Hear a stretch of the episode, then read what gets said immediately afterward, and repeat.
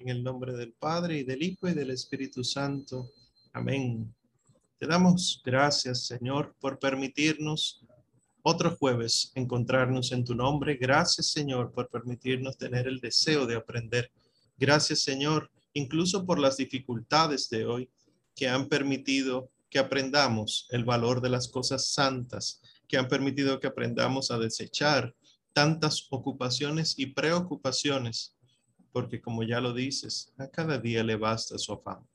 Te pedimos, Señor, que nos enseñes a amar a la iglesia tanto como tú la amas, que nos enseñes a caminar como verdaderos hijos tuyos, como verdaderos hijos de la iglesia, y que así entonces, como una sola iglesia, podamos algún día desposarnos contigo en la gloria celeste. A ti, hermosísima Señora, en quien la iglesia ya tiene su resplandor, perfecto. Señora purísima, esposa del esposo, enséñanos a guardar celosamente todas las cosas que vamos aprendiendo en nuestro corazón para ponerlas en práctica, para que no sea solamente un ejercicio mental, sino que sea verdaderamente algo que nos afecte, que nos cambie, que nos transforme y que con cada noche que aprendamos de esto, con cada lectura que hagamos, seamos cada día más parecidos a tu inmaculado corazón. Y así entonces triunfaremos contigo, con ese corazón, al final de los tiempos. Lo pedimos, lo pedimos por nuestro Señor Jesucristo, que vive y reina por los siglos de los siglos. Amén. Creo en Dios Padre Todopoderoso, Creador del cielo y de la tierra Creo en Jesucristo, su único Hijo, nuestro Señor, que fue concebido por obra y gracia del Espíritu Santo. Nació de Santa María Virgen, padeció bajo el poder de Poncio Pilato, fue crucificado, muerto y sepultado, descendió a los infiernos, al tercer día resucitó de entre los muertos, subió a los cielos y está sentado a la derecha de Dios Padre Todopoderoso. Desde allí ha de venir a juzgar a vivos y muertos. Creo en el Espíritu Santo, la Santa Iglesia Católica, la comunión de los santos, el perdón de los pecados, la resurrección de la carne y la vida eterna. Amén. San Jerónimo, ruega por nosotros en el nombre del Padre y del Hijo y del Espíritu Santo. Amén. Bueno, pues empezamos, empezamos nuestra clase, no es esto lo que tengo que compartir. Empezamos nuestra clase con esto, es lo que tengo que compartir. Acá, ¿verdad? Estamos empezando, como quien dice, hoy es la primera clase. La semana pasada fue introductorio, fue un, una visión general de este periodo que se llama Edad Antigua en la historia de la iglesia. Pero para hoy entonces vamos a hablar sobre el nacimiento de la iglesia no solamente de lo que han leído del libro, sino de tantas otras cosas que uno constantemente ha escuchado y que probablemente no ha sabido distinguir. Para empezar, para empezar, la iglesia nace por voluntad de Dios. Es decir, porque el Señor Jesucristo estaba aquí en la tierra y porque quiso que se creara la iglesia, existe la iglesia. ¿Qué pasa? Que el Señor Jesucristo no es solamente del siglo I, es Dios, es eterno, pero en la realidad humana, es decir, en el ser humano que solamente tiene ciertas capacidades dentro de la historia, no puede ver más allá sin Dios, podemos ver que el Señor Jesús era el esperado de los primeros padres. Es decir, cuando nosotros nos vamos al capítulo 3 del Génesis, versículo 15, que eh, Yahvé Dios condena a la serpiente, dice en un momento, pondré enemistad entre ti y la mujer, entre su linaje o su descendencia y la tuya. Ella te aplastará la cabeza mientras acecha tú su calcañar. Esto es ese verso, porque es un solo versículo, es lo que se conoce como protoevangelio. Proto en griego significa primero.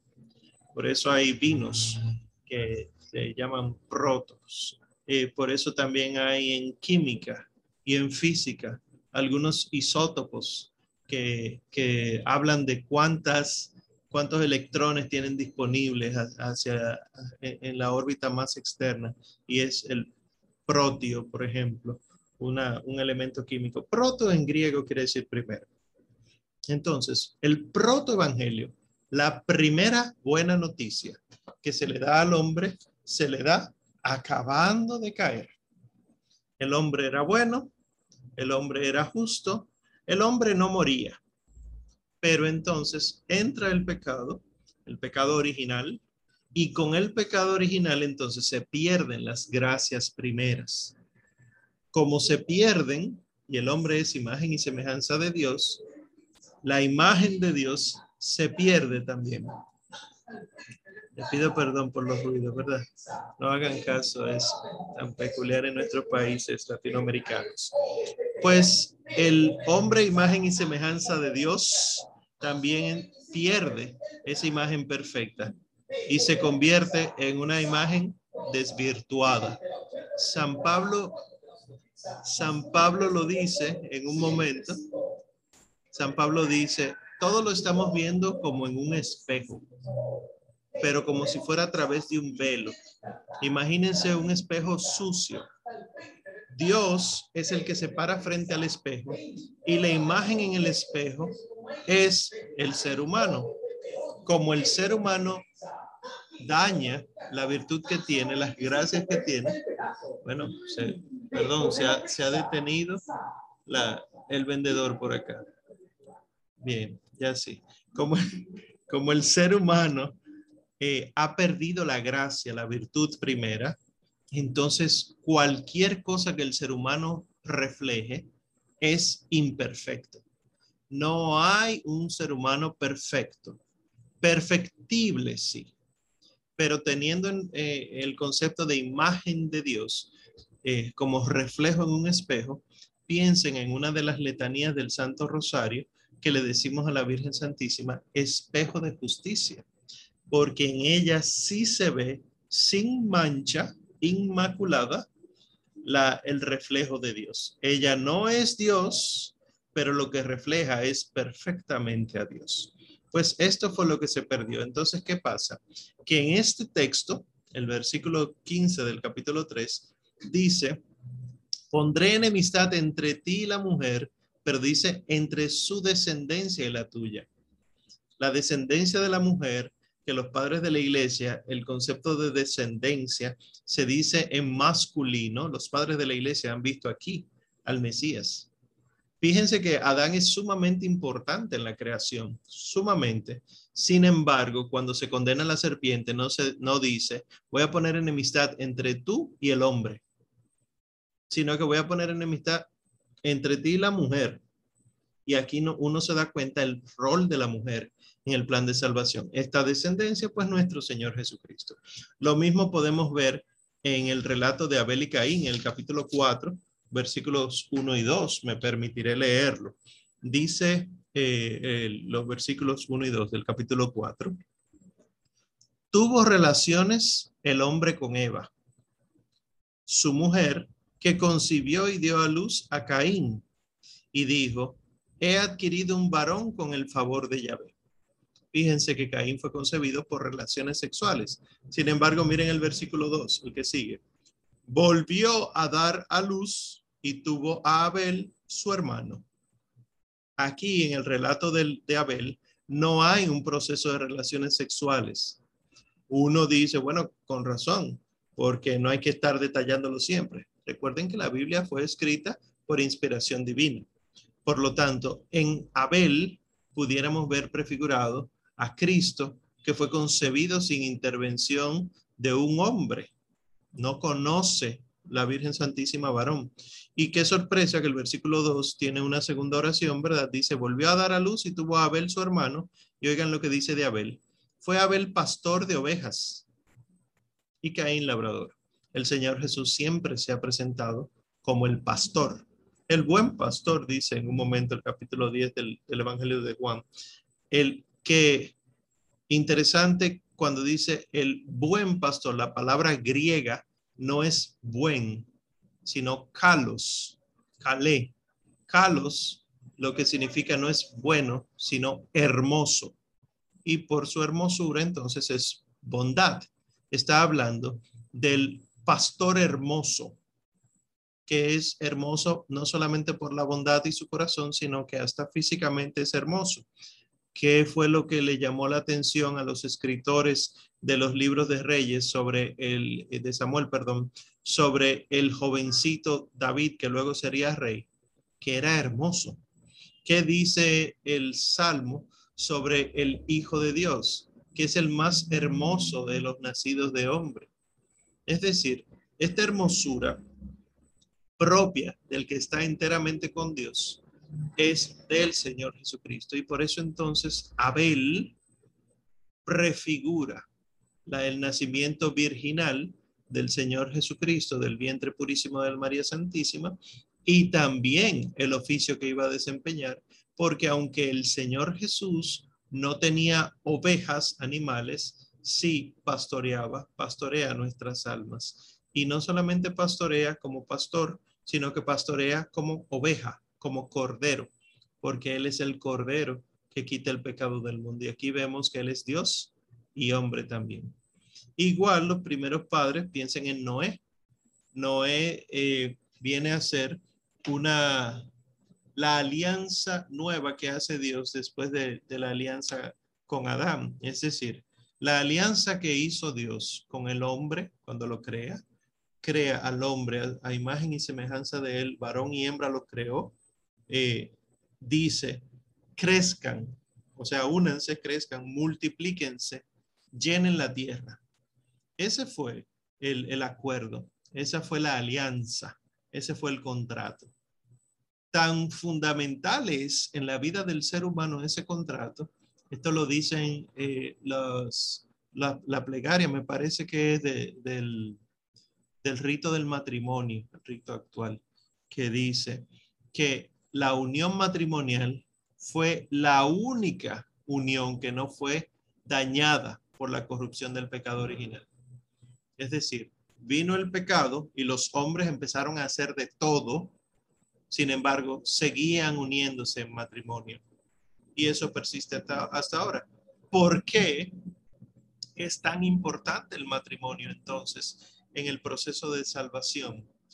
Porque al final de los tiempos, Apocalipsis, lo que ocurrirá son los desposorios del Cordero. Recuerden, si no recuerdan, pues les digo, que la iglesia se engalana de blanco, de lino blanco, fino, brillante, resplandeciente, para recibir al novio. Y así imagínense que entra la novia llevada de, manos de su papá, pues en el Apocalipsis la novia entra llevada por el Espíritu Santo. El Espíritu Santo la lleva adelante. Y entonces luego entra el novio. Y el novio entonces parado en la puerta, eh, la novia y el Espíritu se voltean y le dicen, ven, Maranatá, ven Señor. Y el Maranatá entonces viene a ser como terminaría el, el relato del Apocalipsis, con un amén, porque después todo lo otro nos toca vivirlo en la carne, en cuerpo, en alma y en cuerpo, ¿verdad? Nos tocará desposarnos con Cristo, porque esa era la misión original. Entonces, en el arca de Noé, eh, con el arca, perdón, ocurre una nueva alianza, porque los hombres se habían pervertido todos. Solamente había un justo con su mujer y sus hijos, tres, con sus mujeres el número 8, que es sinónimo de nueva creación. Nosotros celebramos el día octavo, ¿verdad? El domingo es el, el primer día de la semana, pero en la nueva creación será también el último. Es decir, el mundo, ojo con lo que voy a decir, ¿eh? Cuando se acabe el mundo, no la destrucción, meteorito, nada de eso, que nosotros no creemos en eso. El mundo no es el planeta Tierra, el mundo es lo que nosotros hemos hecho de, todo lo que Dios ha creado. Cuando venga por fin el final de los tiempos, será domingo. ¿Por qué? Porque va a ser el día del Señor. No estoy diciendo que se va a acabar en domingo calendario.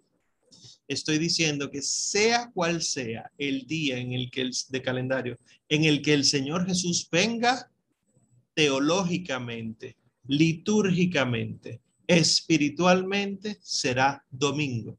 Es el día del Señor. Dominis die, el día del Señor. De ahí viene Dominicus, domingo, el día de nuestro Señor. Pues fíjense entonces que Noé viene a prefigurar a nuestro Señor Jesucristo porque para que ellos se salvaran tuvieron que montarse en un arca, un arca construida, no bajó del cielo. Es decir, va a haber una, eh, una que contenga a otros para que el pecado no lo dañe. Y esa es la Virgen María. La Virgen María entonces concebida sin mancha, al albergar en su seno al Hijo de Dios, lo protege del pecado y el pecado entonces no llega a nuestro Señor Jesucristo. Pues eh, curiosamente entonces, esto es lo que esperaban los primeros padres eh, sobre nuestro Señor Jesucristo, pero también podemos decir que era conocido, entre comillas, por los patriarcas. ¿Por qué entre comillas? Porque, por ejemplo, la encina de Mambré, no sé si recuerdan el episodio, cuando Abraham se mudó eh, eh, después que sale de su tierra y llega a Egipto y sale de Egipto y, y se dividen las tierras entre él y el sobrino, etcétera, Abraham pasa a vivir debajo de una encina en una región que se llama Mambré. Junto a la encina de Mambré estaba Abraham sentado una tarde que había mucho calor. Y aquí les voy a leer el capítulo 18, versículos del 1 al 2, que dice, se le apareció Yahvé en la encina de Mambré, estando él sentado a la puerta de su tienda en lo más caluroso del día. Alzó la mirada y vio que había tres individuos parados a su vera. Inmediatamente acudió desde la puerta de la tienda a recibirlos y se postró en tierra. ¿Y qué dice él? Ese es el versículo siguiente, el 3. Señor mío, si te he caído en gracia, no pases de largo cerca de tu servidor. Abraham acaba de reconocer, eh, saliendo, ¿verdad?, de, de Ur, de los caldeos, que hay un único Dios. Pero cuando este Dios se aparece, Abraham se aparece como tres hombres. Abraham se le dirige, le, le dirige la palabra como un singular. Señor, pero son tres personas. Y esas son de las particularidades de los textos bíblicos, obviamente inspirados por Dios, esto hay que tenerlo siempre en mente, porque Elohim, el nombre que le dan los judíos, uno de los nombres que le dan los judíos a, al Señor Dios, Elohim es un nombre, pero resulta que Elohim es plural. Y por lo tanto, en lugar de decir Señor, dice señores pero como uno solo. Nosotros todavía utilizamos algo similar. Eh, decimos Dios. Dios es el Padre, Dios es el Hijo, Dios es el Espíritu Santo. No decimos dioses, pero bueno, nada. junto a la encina de Mambré, Abraham vio, entre comillas, la Santísima Trinidad. Y ahí entonces vio al Hijo. El que hablaba era el Hijo. ¿Por qué? Porque el Hijo es la palabra de Dios. También podemos pensar en el capítulo 31 del mismo libro del Génesis. Recuerden que el Génesis es libro histórico de los, de los patriarcas, de los primeros padres, ¿verdad? En Génesis 32, perdón, si dije 31, me disculpo, en Génesis 32, versículos del 25 al 30, nosotros vemos que Jacob lucha con Dios o pelea con Dios. Dice el versículo 25, cuando Jacob se quedó solo, estuvo luchando alguien con él hasta rayar el alba, pero viendo que no le, no le, le podía, le tocó en la articulación femoral y se dislocó el fémur de Jacob mientras luchaba con aquel. Este le dijo, suéltame que ha rayado el alba. Jacob respondió, no te soltaré hasta que no me hayas bendecido. Dijo el otro, ¿cómo te llamas? Jacob. En adelante no te llamarás Jacob, sino Israel, porque has sido fuerte contra Dios y contra los hombres y has vencido. Jacob le preguntó, dime por favor tu nombre. ¿Para qué preguntas por mi nombre? Y le bendijo allí mismo. Este encuentro también nos permite ver que el ángel, este, esta otra persona, tiene que ser necesariamente el Hijo, la segunda persona de la Trinidad, porque tiene aspecto humano y está peleando y lo que le pide la bendición y lo hiere en el fémur. Obvio, la herida en el fémur es sumamente importante para el relato como tal, porque a partir de ahí ya no Jacob, sino Israel camina diferente. En su andar se nota que está con Dios o que ha estado con Dios. Y bueno, también esto prefigura los maltratos que recibiera nuestro Señor Jesucristo, ¿verdad? Para que al alba pudiera salir de las tinieblas y a la gloriosa resurrección.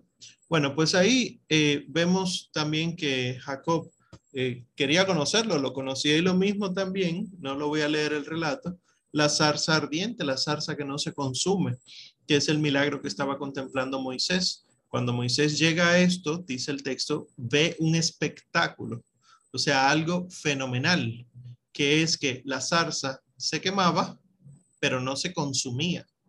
Ardía, pero no se dañaba. Y los padres de la iglesia siempre han dicho, bueno, desde la zarza habló Dios, que es lo interesante de que estando Dios, el fuego, eh, abrasador, nadie puede estar en su presencia. Dios es como el fuego, luz. El fuego no tiene sombra. Estaba en una zarza, es decir, en un arbusto pequeño que la gente lo da por olvidado. Esta viene a ser la, la imagen de la Santísima Virgen María, esta doncella pobre, etcétera, que habitando Dios en ella no la consumía, no destruía a la Virgen María. Y eso lo decimos también en oraciones y en, prefacios y plegarias litúrgicas, que sin desdeñar el seno purísimo de la Santísima Virgen María, viniste a este mundo a traernos eh, nueva vida. Es decir, que Cristo el Señor mora en la Virgen María durante nueve meses y ella no es destruida, sino que es un espectáculo y desde ahí entonces habla el Hijo. Los patriarcas también esperaban esto. Y ni se diga que anunciado por los profetas. Isaías, eh, ese gran profeta de 800 años antes de nuestro Señor Jesucristo, dice en el capítulo 7, versículo 14, mirad que una virgen está encinta o una doncella está encinta. Doncella quiere decir jovencita, pero en el pueblo de Israel, jovencita era sinónimo de virgen porque las jovencitas todas eran vírgenes. De hecho, ya para el tiempo de, la Santísima Virgen María, cuando ella fue concebida eh, del vientre de, su madre, Santa Ana, pues para esa época se esperaba ya el Mesías. Y todas las jovencitas eran llevadas al templo para educarlas en, la piedad, para educarlas en la ley de Dios, incluso para enseñarles a trabajar para el templo. Y de ahí dicen las, las lecturas piadosas y las revelaciones, por ejemplo, de la Beata Ana Catalina Emmerich, eh, de ahí y, y Sor María de Jesús Ágreda, que la Virgen María aprendió de costura, aprendió a, a hacer vestimentas sacerdotales y por eso entonces la túnica de nuestro Señor Jesucristo, que dicen los relatos evangélicos, que no tenía costura y por lo tanto no la rompieron los soldados, era porque ese, ese tipo de túnica sin costura era exclusiva del sumo sacerdote. Y que entonces la Santísima Virgen María lo vistió a su hijo con eso. Sus manos hicieron eso. Esto es poderoso el mensaje para uno darse cuenta del hacer de, la mujer hacer cosas bellas, santas con sus manos para el bien de la iglesia. Y bueno, pues la Virgen encinta, anunciada 800 años antes de Cristo, ya estaba diciendo que el Mesías iba a venir de una virgen, que es un hecho milagroso, cual zarza ardiente, porque toda mujer para poder quedar embarazada primero tiene que perder la, virginidad y luego queda embarazada. Pues esta no. Ahí entra el, verbo encarnado entra el verbo y se encarna del útero sin hacerle daño, sale del útero sin hacerle daño. Lo mismo, eh, Miqueas, el profeta Miqueas, eso lo, los que hicieron el, el, curso de Sagrada Escritura recordarán, eh, aunque dirán, bueno, profe, no, no diga eso, nadie sabe. el profeta Miqueas, el capítulo 5, tiene algo muy hermoso. Dice Miqueas 5 del 1 al 3. Lo voy a leer. En cuanto a ti, Belén, Efrata, la menor entre los clanes de Judá, de ti sacaré al que ha de ser gobernador de, gobernador de Israel. Sus orígenes son antiguos desde tiempos remotos. Por eso él los abandonará hasta el momento en que la parturienta dé a luz y el resto de sus hermanos vuelva con los hijos de Israel.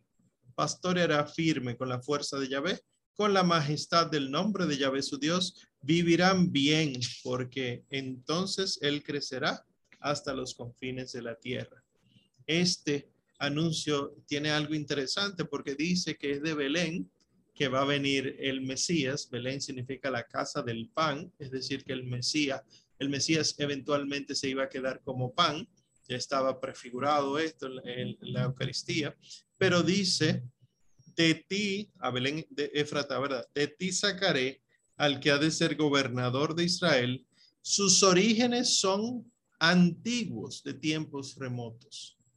Es decir, vendrá alguien que es más viejo que la misma historia. Y obviamente el Señor Jesús es desde siempre y para siempre es Dios. Y dice entonces el versículo 2, el, el 2 es C. Eh, no, el 3, perdón. Bueno, sigo leyendo para no distraerme. Por eso Él los abandonará hasta el momento en que la que ha de dar a luz, de a luz. Esto es importante, prefigurando a la Santísima Virgen María, porque dice, la que ha de dar a luz. Hay una que está preparada desde siempre para dar a luz a este que es desde siempre.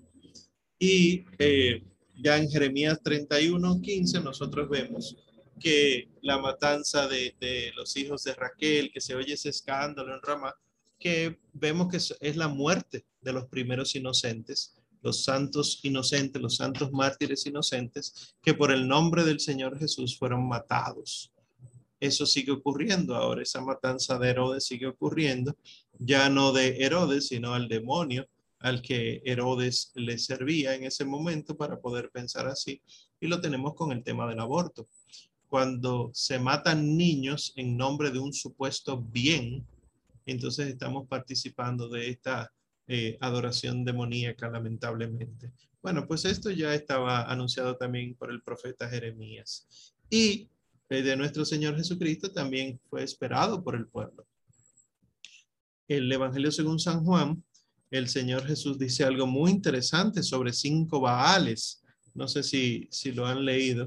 En San Juan capítulo 4, versículos del 17 al 18, dice el Señor Jesús, al acercarse a la mujer que estaba junto al pozo, ¿verdad? A la samaritana, eh, están teniendo un diálogo y el Señor Jesús le dice, ve, busca tu marido. Y entonces eh, ella le responde que ella no tiene marido. Y dice en los versículos 17 y 18, la mujer le dijo, no tengo marido. Jesús le respondió, bien has dicho que no tienes marido, porque has tenido cinco y el que ahora tienes no es marido tuyo. En eso has dicho la verdad. Y entonces la, el texto sigue, ¿verdad? No vamos a seguir ahí para no hacer una exégesis. Pero miren que la palabra marido en hebreo se decía Baal, porque Baal significa Señor. Lo único que al entronizar un demonio con el título de Baal, pues ha pasado a ser un nombre propio también. Y por eso ustedes ven Baal eh, como con mayúscula, la inicial, y Baal con minúscula, eh, leyendo el texto verdad original en hebreo. ¿Qué es esto de que es verdad, tú no tienes eh, marido? Son cinco y el que tienes ahora no tampoco es tuyo. ¿Tienes o no tienes? El Señor Jesús estaba hablando de los cinco grandes imperios que dominaron eh, el pueblo de Israel. Recuerden que estaban los asirios, luego los babilonios, los medos y los persas, ¿verdad? Luego el imperio griego y por último, el que tenía ahora esa mujer era el imperio romano. Y todo el mundo tenía que rendirle culto a esos señores como si fueran maridos. Y el Señor le dijo, y, ni ese tampoco es tuyo, porque hay un único verdadero marido del alma, que es el Señor Jesucristo. También el pueblo sufrió el destierro, sobre todo el de Babilonia, porque en el destierro de Babilonia experimentaron la necesidad de un Mesías. Y eso es lo que dice a propósito de la aclaración que yo hacía antes de, de la grabación, ¿verdad? Que Ana preguntaba con respecto de Juan el Bautista, que Juan el Bautista manda a preguntar al Señor. El Bautista estaba encarcelado ya y manda a preguntar al Señor, ¿eres tú el que ha de venir?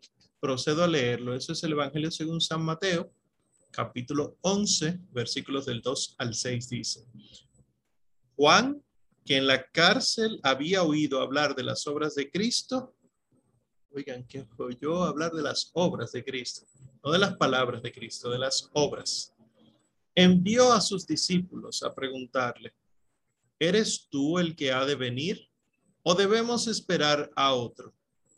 Jesús les respondió, Id y contad a Juan lo que oís y veis. Los ciegos ven y los cojos andan. Los leprosos quedan limpios y los sordos oyen. Los muertos resucitan y se anuncia a los pobres la buena nueva. Y dichoso aquel a quien yo no le sirva de escándalo. Ahí eh, aclarábamos, ¿verdad? Eh, antes de, la grabación que no era falta de fe en Juan, sino que Juan lo que quería era que sus discípulos ya no se quedaran con él, sino que fueran con Cristo. Vayan y pregunten, vayan y vean. Y como dice el mismo el Evangelio eh, de San Juan, perdón, en otro momento, fueron, vieron y se quedaron con él. Recuerden que los primeros discípulos del Señor, según el Evangelio de Juan, habían escuchado la, predicación de Juan el Bautista. Y entonces, maestro, ¿dónde vives? Vengan y lo verán. Fueron, vieron y se quedaron con él.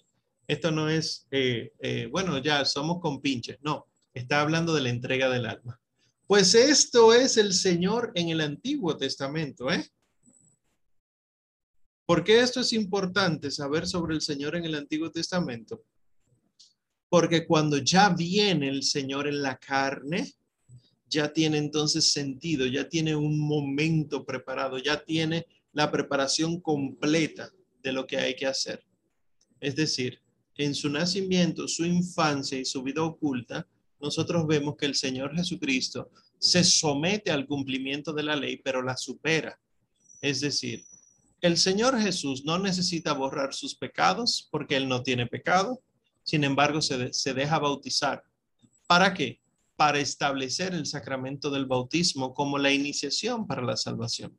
El Señor Jesús no necesitaba circuncidarse, porque la circuncisión es una alianza, sin embargo la alianza es Cristo mismo, la alianza es la sangre, pero se hizo así para que empezara el sufrimiento del Señor. El primer derramamiento de la sangre salvadora fue en la circuncisión de nuestro Señor Jesucristo. Por lo tanto, al cumplir la ley, además la supera. En su vida pública y anuncio del reino de los cielos, nosotros vemos que la predicación suya, las palabras de él, que fueron tomadas a propósito cada una, el Señor no dice nada de casualidad ni fuera de sitio, sus palabras, su predicación. Las obras que él hacía como milagros y exorcismos eran signos de que el reino estaba acá. Los judíos esperaban el reino de Dios. Los judíos anhelaban que Dios viniera como rey, como guerrero, como juez. Ven y sálvanos, libéranos de las opresiones de los malignos, libéranos de las otras naciones, libéranos de los baales.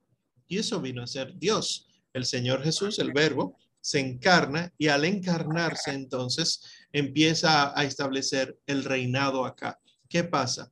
Que no es de preocuparse tanto el reinado temporal sino que los reinados que, son más difíciles son los reinados espirituales, el darle el permiso a los demonios a estar con nosotros, que eso fue lo que sucedió con el pecado original. Entonces, su vida pública, toda su vida pública que leímos en el libro, su vida pública totalmente eh, con sus obras y sus palabras y sus silencios, eran demostrando que él era el esperado. ¿Por qué agrego lo de los silencios? Porque el Señor Jesús no era un taumaturgo, es decir, él no vino a hacer milagros. Si fuera así, ¿por qué resucitó solamente al hijo de la viuda y a su amigo Lázaro? ¿Por qué no resucitó a otras personas que eran importantes en las casas? Porque el Señor Jesús caminó sobre las aguas en una ocasión. ¿Por qué no se la pasó caminando sobre las aguas y decía, preparen el barco, nos vemos en la otra orilla? ¿Por qué el Señor Jesús no eh, multiplicó panes constantemente si la gente lo que tiene es hambre? Y así un larguísimo, etcétera, ¿verdad? Porque los milagros del Señor son pedagogía de Dios. No hay que sanar a todo el mundo, sino que se sana aquellos que Dios quiere que por su sanación física se salve. Hay muchos de nosotros que por sanarnos nos olvidamos de Dios.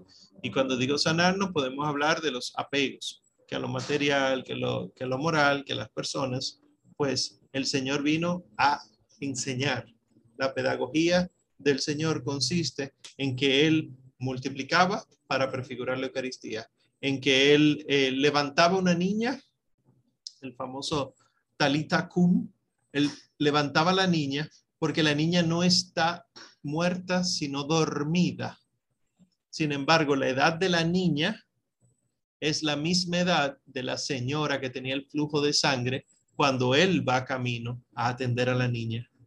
Es decir, que esta niña, esta eh, jovencita, va a ser levantada después de que la anciana sea curada.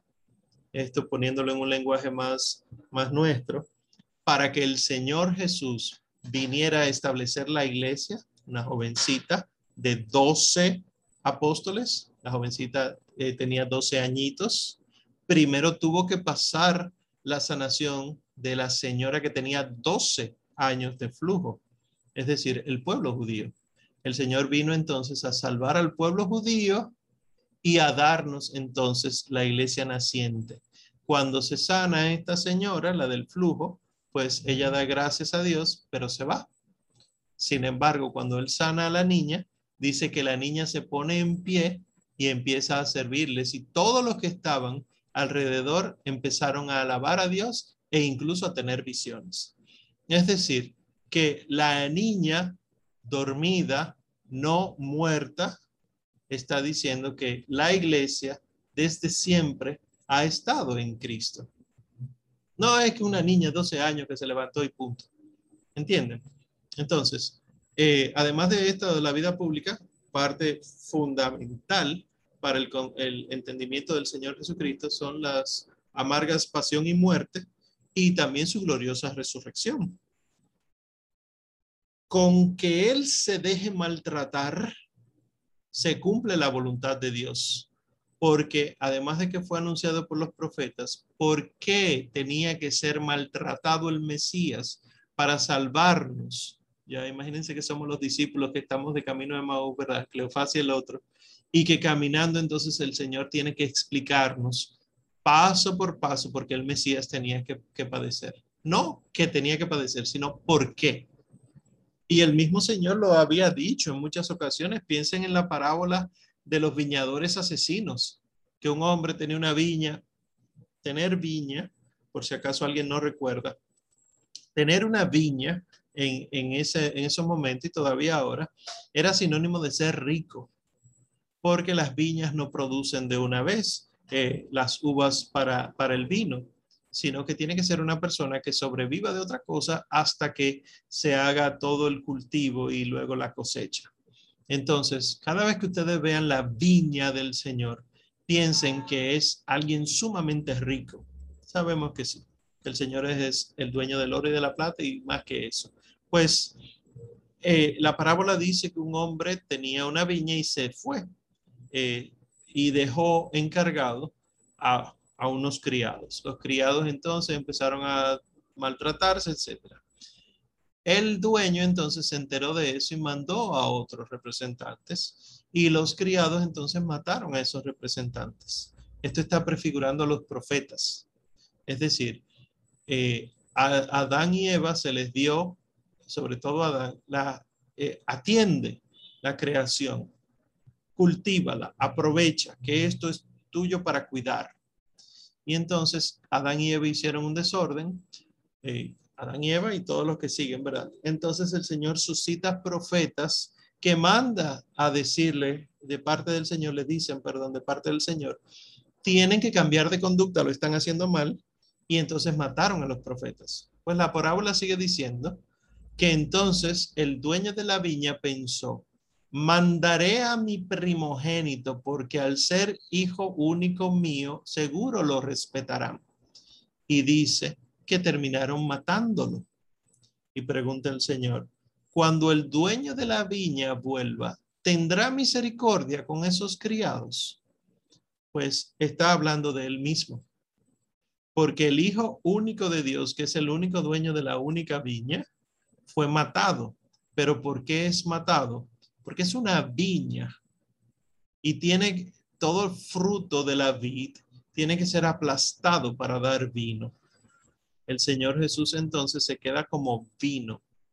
Y miren que en la Eucaristía esa es su presencia.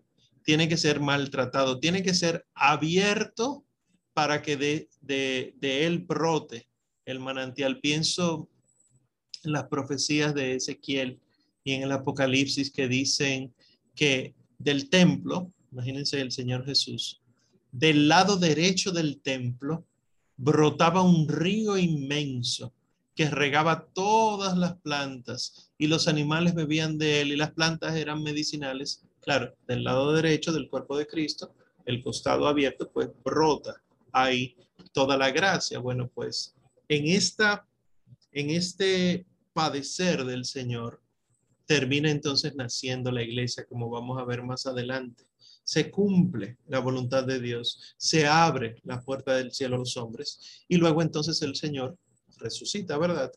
Eh, dura 40 días apareciéndose a, unos cuantos elegidos, eh, dice eh, Santiago y dice San, San Pablo realmente, que primero se le aparece a Simón Pedro, obviamente, luego se aparece a dos hermanos, luego se aparece esos dos hermanos de Camino de Maús, luego se aparece a los doce y dice que se le apareció a Santiago e incluso a 500 hermanos juntos. Los relatos que conocemos bíblicos de las apariciones del Señor no fueron las únicas apariciones, sino que eh, ya hay eh, constancia de que el Señor se apareció a más personas resucitado, asciende al cielo y se sienta a la derecha del Padre. Se sienta para gobernar, se sienta para impartir justicia. ¿Qué es lo interesante? Que como Cristo asumió la carne del hombre, es Cristo sentado a la derecha de Dios, pero el hombre sentado a la derecha de Dios también. Por lo tanto, es el reinado de Dios con los hombres, no el reinado solo de Dios o solo del hombre. Hasta que por fin entonces nace la iglesia. ¿Cuándo nace la iglesia? Hermosa pregunta, que esto debería ser para meditar siempre. Históricamente pudiéramos decir que el origen de la iglesia está cuando el Señor dice, Mateo 16, versículos del 16 al 19, tú es Petrus, tú eres Pedro. Cuando uno lee el texto, uno se da cuenta que dice el versículo 19, a ti te daré las llaves del, cielo y de la tierra. Oigan bien el orden de lo que dice. Lo que ates en la tierra quedará atado en el cielo. Lo que desates en la tierra quedará desatado en el cielo. El poder que se le está dando a San Pedro es para hacer lo que él quiera en el cielo. Obvio, no es San Pedro uno cualquiera. Tiene un auxilio especialísimo del Espíritu Santo, es el príncipe de los apóstoles. No toma estas cosas a la ligera. De hecho, el Señor Jesús rogaba por él.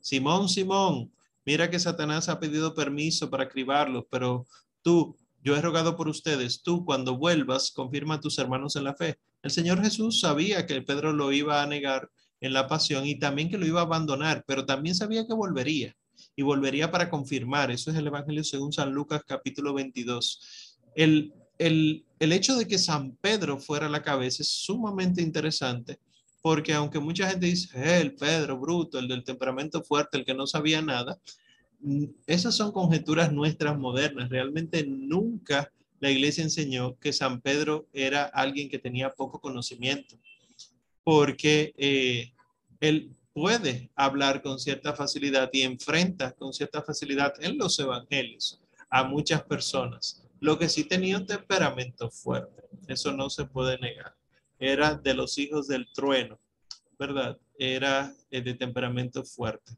que es una virtud en muchas ocasiones. Pues a San Pedro se le da en las manos las llaves para que si Pedro decide no aquí en la tierra, el cielo dice, es verdad, no.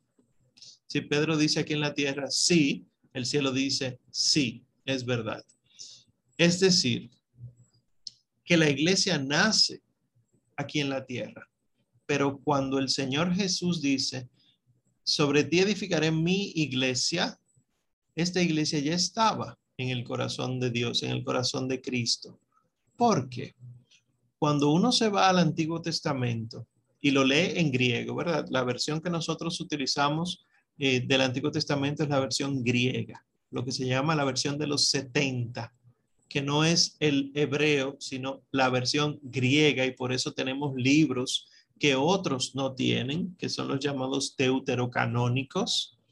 En esa versión griega, cada vez que dice el hebreo que el Señor Dios llamaba a su pueblo, convocaba a su pueblo, cada vez que nosotros vemos la palabra asamblea en español, el griego dice eclesía.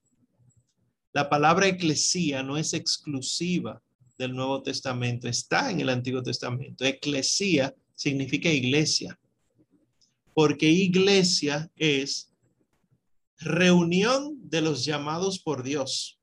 Es decir, Dios llama y el pueblo se une, se hace un pueblo. ¿Qué fue lo que hizo el Señor Jesús con los doce? Llamó llamó a, parejas de hermanos, llamó a, individuos, pienso en, en Leví, pensemos hace poco en la lectura de la liturgia a Natanael. Eh, nosotros vemos que el Señor llama, pero crea una comunidad. Esta comunidad se llama iglesia. Entonces, ¿para qué quiere el Señor Jesús una iglesia? Porque en el principio Dios le dijo a Adán y Eva, crezcan y multiplíquense. Sean iglesia, sean comunidad. Y el gran, el drama triste ahora del aborto, de la homosexualidad y todo lo que trae consigo es, no se multipliquen. Es todo lo contrario a lo que Dios ha mandado y por eso es enteramente demoníaco. Pero también entonces nos dice la iglesia, estoy citando aquí específicamente a San Agustín, de latere Christi pendentis in cruce, del costado abierto de Cristo colgado en la cruz, nació la iglesia, nacieron los sacramentos de la iglesia. Aquí tenemos que estar bien claros. El Señor Jesús es el nuevo Adán. El primer Adán, el del Génesis, cuando fue creado, Dios le le mandó, ponle nombre a los animales. Le puso los nombres a los animales, pero dice el texto, pero no encontró ayuda adecuada en ninguno. Es decir, que el hombre estaba buscando con quién ser amor. Porque si somos hechos a imagen y semejanza de Dios, el amor no es egoísta, el amor no se mira a uno mismo, el amor mira al otro. Y entonces Adán trataba de ver con el amor de Dios a las criaturas, pero no encontraba una ayuda adecuada, una compañía adecuada. Y dice el texto entonces que Génesis 2 del 21 al 23, que somete Dios a Adán a un profundo sueño y de su costado toma una costilla y crea a la mujer. Y Adán dice, esta vez sí que es carne de mi carne y huesos de mis huesos. Y se llamará mujer, que una traducción bien literal sería, se llamará varona, eh, porque varón, varona, eh, literal en hebreo, pero sabemos que en español no es así. Se llamará mujer porque vino del hombre. Pues el Señor Jesucristo fue sometido al profundo sueño de la muerte y en la muerte le abrieron la costilla y de la costilla entonces sale algo. El costado, de ahí brota algo. ¿Qué brota de ahí? Agua, bautismo, sangre, Eucaristía, los sacramentos de la iglesia. Y San Agustín dice entonces que la iglesia nace del costado abierto de Cristo colgado en la cruz. Porque si Él es el nuevo Adán, la nueva Eva nace de ahí. Y siendo esto así, entonces el origen teológico de la iglesia es el mismo corazón de Cristo. No es solo tú eres Pedro, que sí, que también eso, sino que profundamente nace directamente del corazón de Cristo. ¿Y por qué? Porque la iglesia es un don de Dios para sí mismo. ¿Para qué fue creada Eva del costado de Adán?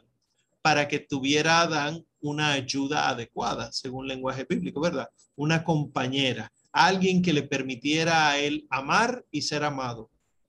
Pues entonces Dios, Cristo, se da a sí mismo la iglesia para tener en ella una ayuda adecuada.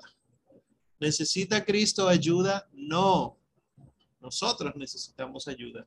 Pero Cristo que es amor, que es de la Santísima Trinidad, Padre, Hijo y Espíritu Santo, que es amor, no puede dejar de amar, por lo cual la iglesia que brota del costado abierto es la amada. Y por eso entonces tenemos, por ejemplo, el libro del Cantar de los Cantares de Salomón en la Biblia, que mucha gente dice, yo no sé para qué ponen eso ahí, porque está muy lindo para esposos, pero es como extraño. No, no, no, no, no. Que me bese con los besos de su boca.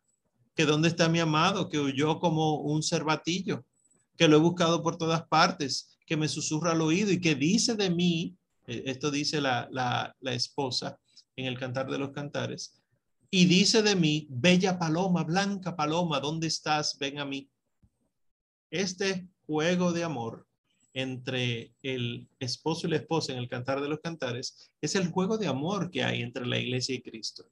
Y Cristo es el gran amado y la iglesia es la puramente amada. Y por eso San Pablo dice, maridos, amen a sus mujeres como Cristo amó a la iglesia. Mujeres, sean sumisas a su marido como la iglesia lo es con Cristo. Este misterio del hombre y la mujer casándose, yo lo remito a Cristo con la iglesia.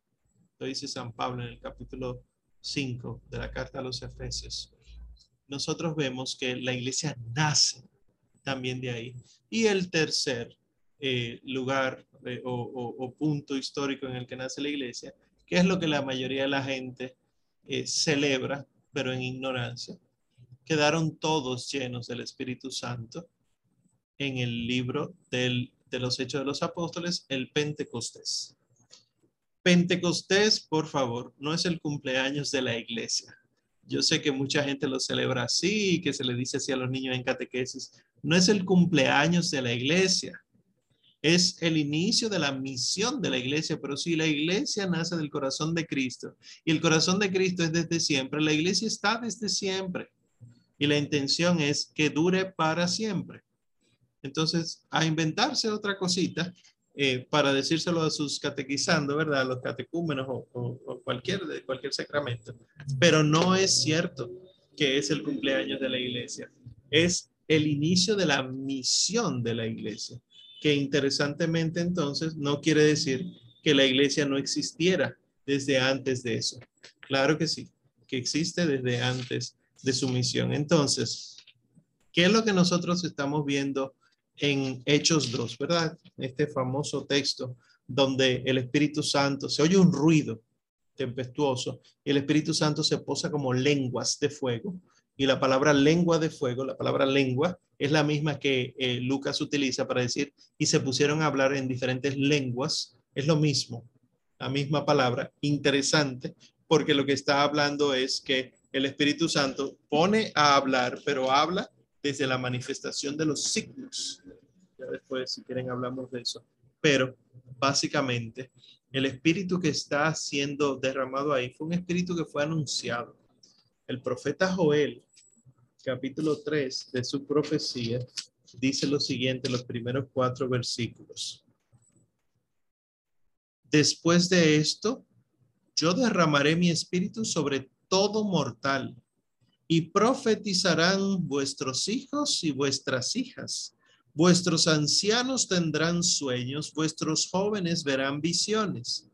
Y hasta sobre siervos y siervas derramaré mi espíritu en aquellos días y realizaré prodigios en el cielo y en la tierra, sangre, fuego y columnas de humo. El sol se convertirá en tinieblas y la luna en sangre ante la llegada del día de Yahvé grande y terrible. Aquí quizá alguno se puso medio nervioso. Mari, tuviste que leer ese último versículo. No, miren qué belleza. Cristo, ¿verdad? Eh, no sé si, si hemos hablado de eso en alguna ocasión. Utilizando los signos de la creación, el sol que sale para buenos y malos, que ilumina, que da vida, que es tan necesario para tantas cosas, es Cristo.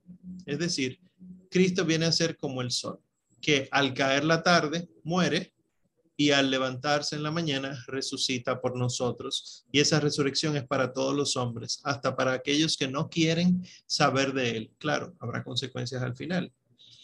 Y la luna, entonces viene a ser la iglesia, que no tiene luz propia, sino que refleja la luz del Señor. En ocasiones la refleja muy bien, luna llena, en otras ocasiones no lo refleja muy bien, los menguantes, los crecientes y, la luna nueva. Pues lo que dice este versículo, el sol se convertirá en tinieblas, es decir, el sol va a ser apagado, va a ser matado, va a ser sepultado. El sol se convertirá en tinieblas y la luna en sangre.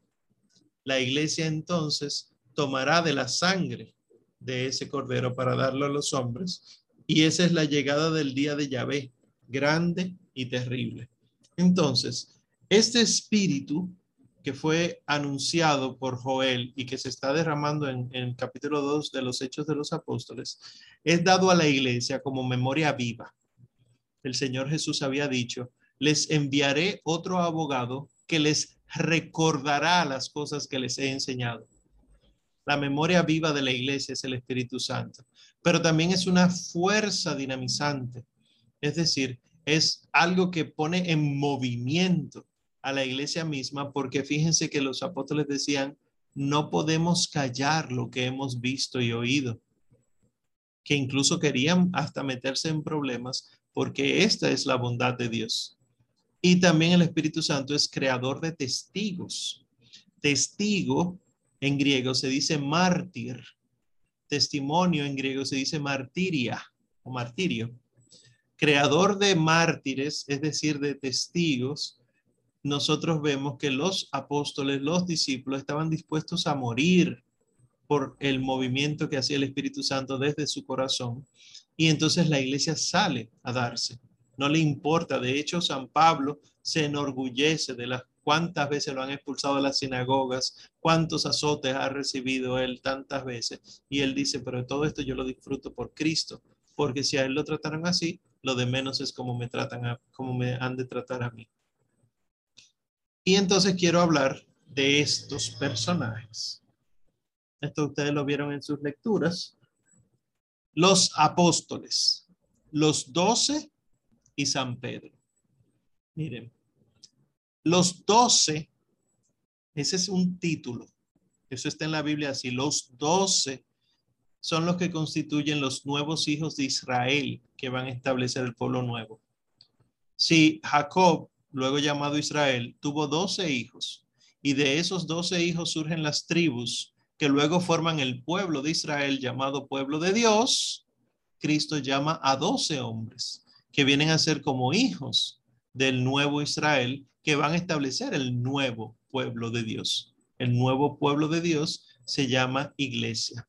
Y en el relato de Hechos 1, que ahí es donde vamos a basar una, parte de, estos encuentros, en, en el libro de los Hechos, en Hechos 1 nosotros nos damos cuenta de que sucede algo muy curioso con respecto de completar el número de los doce. Hechos 1, del 15 al 26, 26 dice, uno de aquellos días, Pedro, Pedro, ¿eh? Puesto en pie ante los hermanos, ya que el número de personas congregadas con el mismo propósito era de unas 120, les dijo, hermanos, era preciso que se cumpliera la escritura en la que el Espíritu Santo, por boca de David, había hablado ya acerca de Judas, que fue guía de los que prendieron a Jesús. Él era uno de los nuestros y había obtenido un puesto en este ministerio pero tras haber comprado un campo con el dinero que le dieron por su crimen, cayó de cabeza, reventó por medio y todas sus entrañas se esparcieron. Todos los habitantes de Jerusalén se enteraron de lo ocurrido hasta el punto que llamaron aquel terreno aquel Damá, que en su lengua quiere decir campo de sangre. Pues está escrito en el libro de los Salmos, que de su majada desierta y no haya quien habite en ella y también que otro ocupe su cargo. Por tanto, Aquí viene la resolución.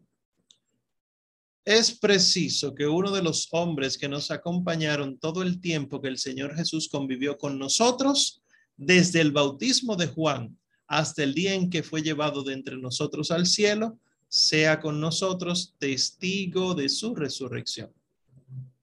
Presentaron a dos, a José llamado Barsabás por sobrenombre justo y a Matías. Entonces oraron así. Señor, tú que conoces a todos en su interior, muéstranos a cuál de estos dos has elegido para que ocupe en el ministerio del apostolado el puesto del que Judas desertó para irse al puesto que le corresponda. Les repartieron las suertes y le cayó a Matías, que fue agregado al número de los doce apóstoles. Fíjense que acá eh, San Matías, que lo conocemos como uno de los doce, estaba acompañado de otro, había otro candidato José el justo. José, Barsabás el justo, estuvo desde el primer momento. Probablemente caminó con ellos constantemente. Probablemente fue de los 72 enviados por el Señor.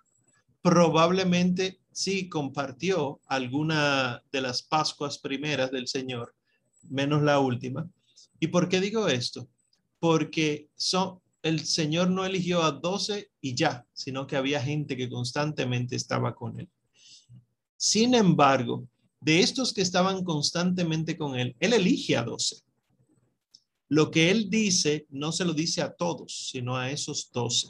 Y curiosamente, el versículo 20, que es lo que les pongo ahí en, pantalla, cuando San Pablo, eh, perdón, San Pedro está citando el Salmo de que otro ocupe su cargo o que otro ocupe su, su lugar, la palabra que dice es esta que ustedes ven acá en griego, que es epis, episcopo, obispo, episcopado. Que otro ocupe su episcopado, está diciendo el texto. Y cuando ustedes ven la palabra ministerio ahí, eh, el versículo 25, para que ocupe en el ministerio del apostolado el puesto del que Judas desertó, está diciendo episcopado. Es decir, que los apóstoles, los doce, se consideraban obispos ellos mismos. No hay que eh, hacerle caso a esos que dicen los obispos nunca existieron en la iglesia, eso es un invento posterior. No, ya se consideraban obispos.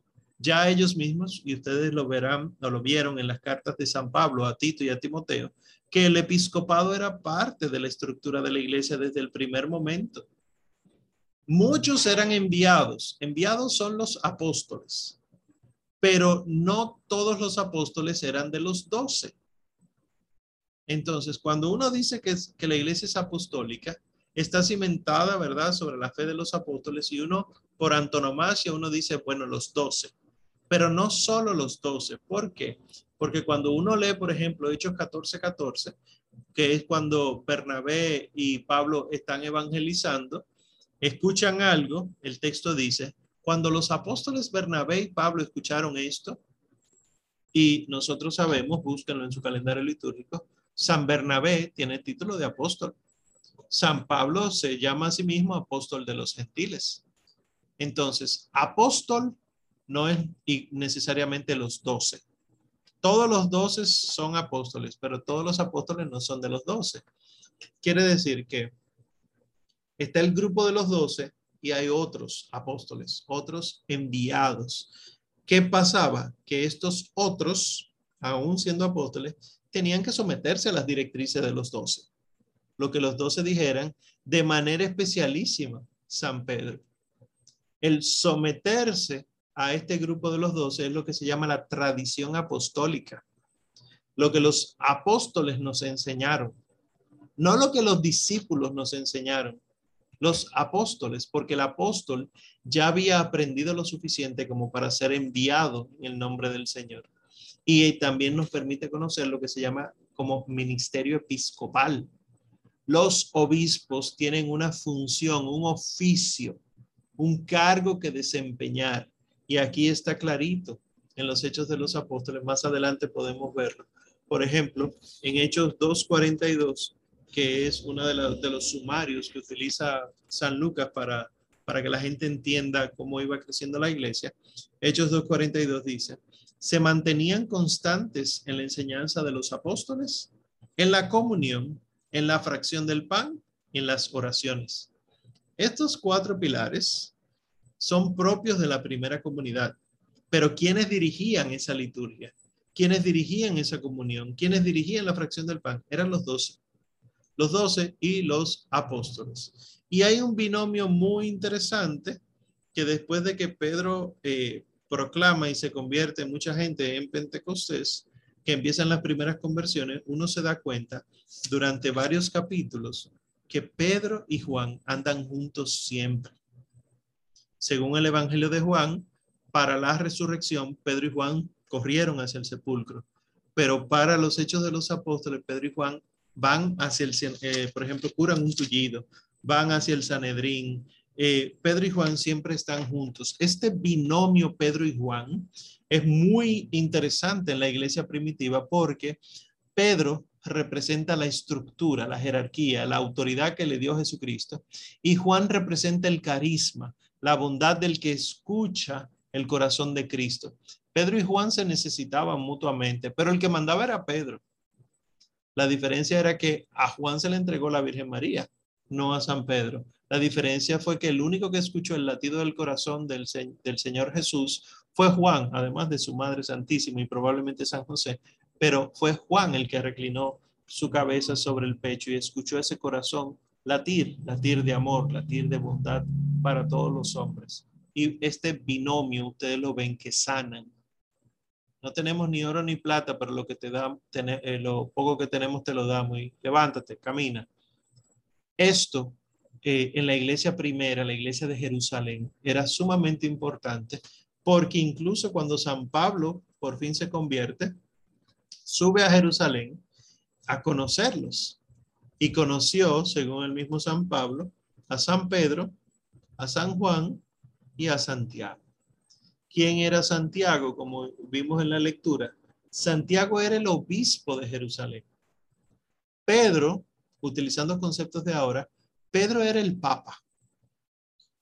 Y como la iglesia había empezado en Jerusalén, el papa estaba en Jerusalén, pero tenía que haber quien dirigiera la iglesia de Jerusalén.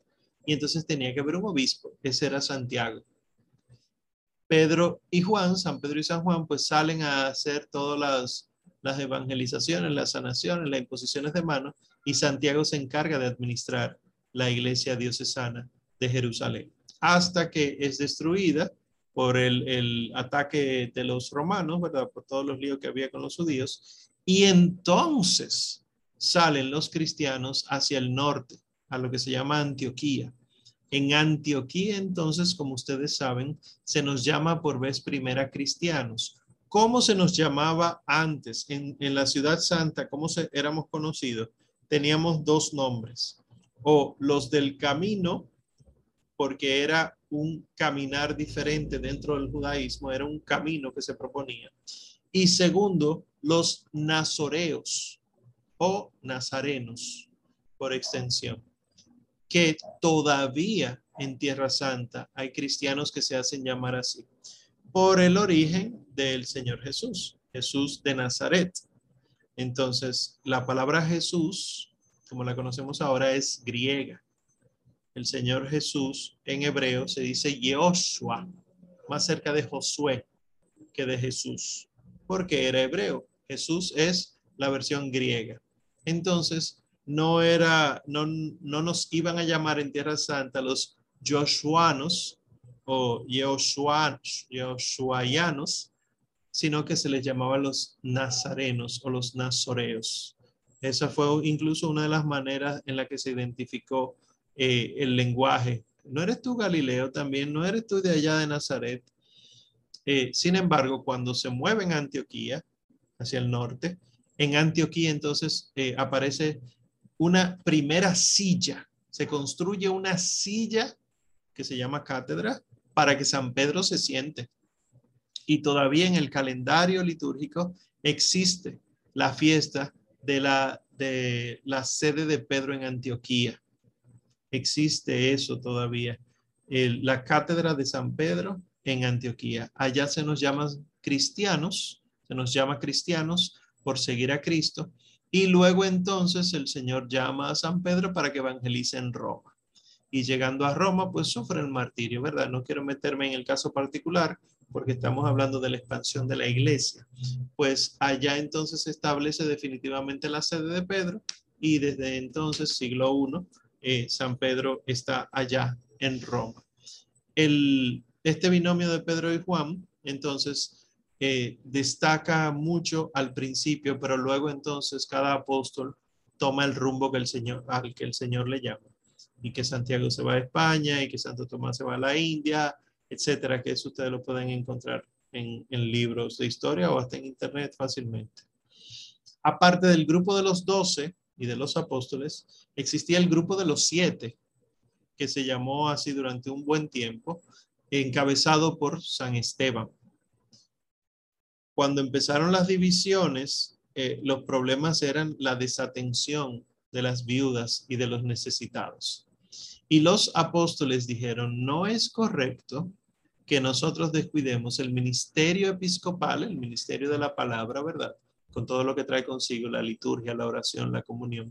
No es correcto descuidar eso para atender las mesas porque alguno dirá, pero están haciendo lo contrario de lo que el Señor mandó. No, no, no, no. El Señor no se ponía a atender las mesas. Es más, el Señor mandaba, mira, ve a tal ciudad, vas a encontrar un burriquito, dile a fulano, fulano, el maestro espera para que le prepare el lugar. El Señor Jesús sabía cuál era el rol suyo. Pues esto con los apóstoles. Si el Señor a los doce les mandó ciertas eh, directrices, ellos tenían que cumplirlas. Si los doce, que fueron los únicos que tuvieron esa autoridad, descuidaban la predicación, entonces desaparecía la iglesia. Es, no es decidir entre lo bueno y lo malo, sino entre lo bueno y lo mejor.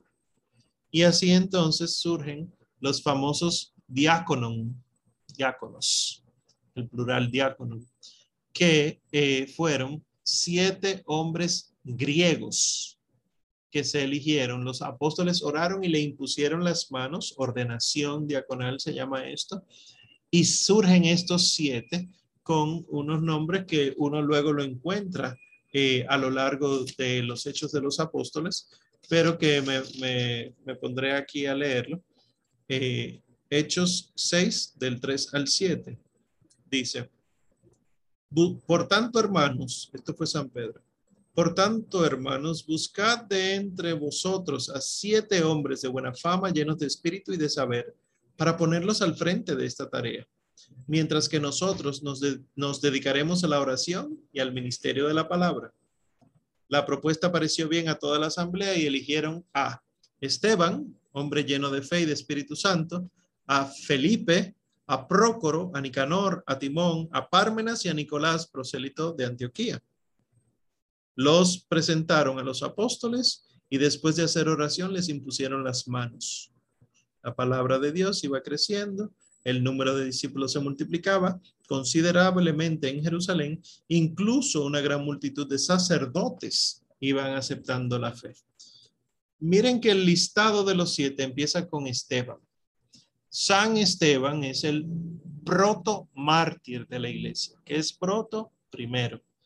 El primer mártir de la iglesia es San Esteban, diácono, no apóstol. Griego, no era de origen judío. No conocía la ley del Señor del Antiguo Testamento, pero sí conocía a Cristo, que era lo verdaderamente importante. Y él, como cabeza de los siete, porque incluso dice el texto, hombre lleno de fe y de Espíritu Santo, no lo dice de los otros, no porque no lo tuvieran, sino porque este era la cabeza de los diáconos, en Esteban se muestra en los Hechos de los Apóstoles que los cristianos son otros Cristos.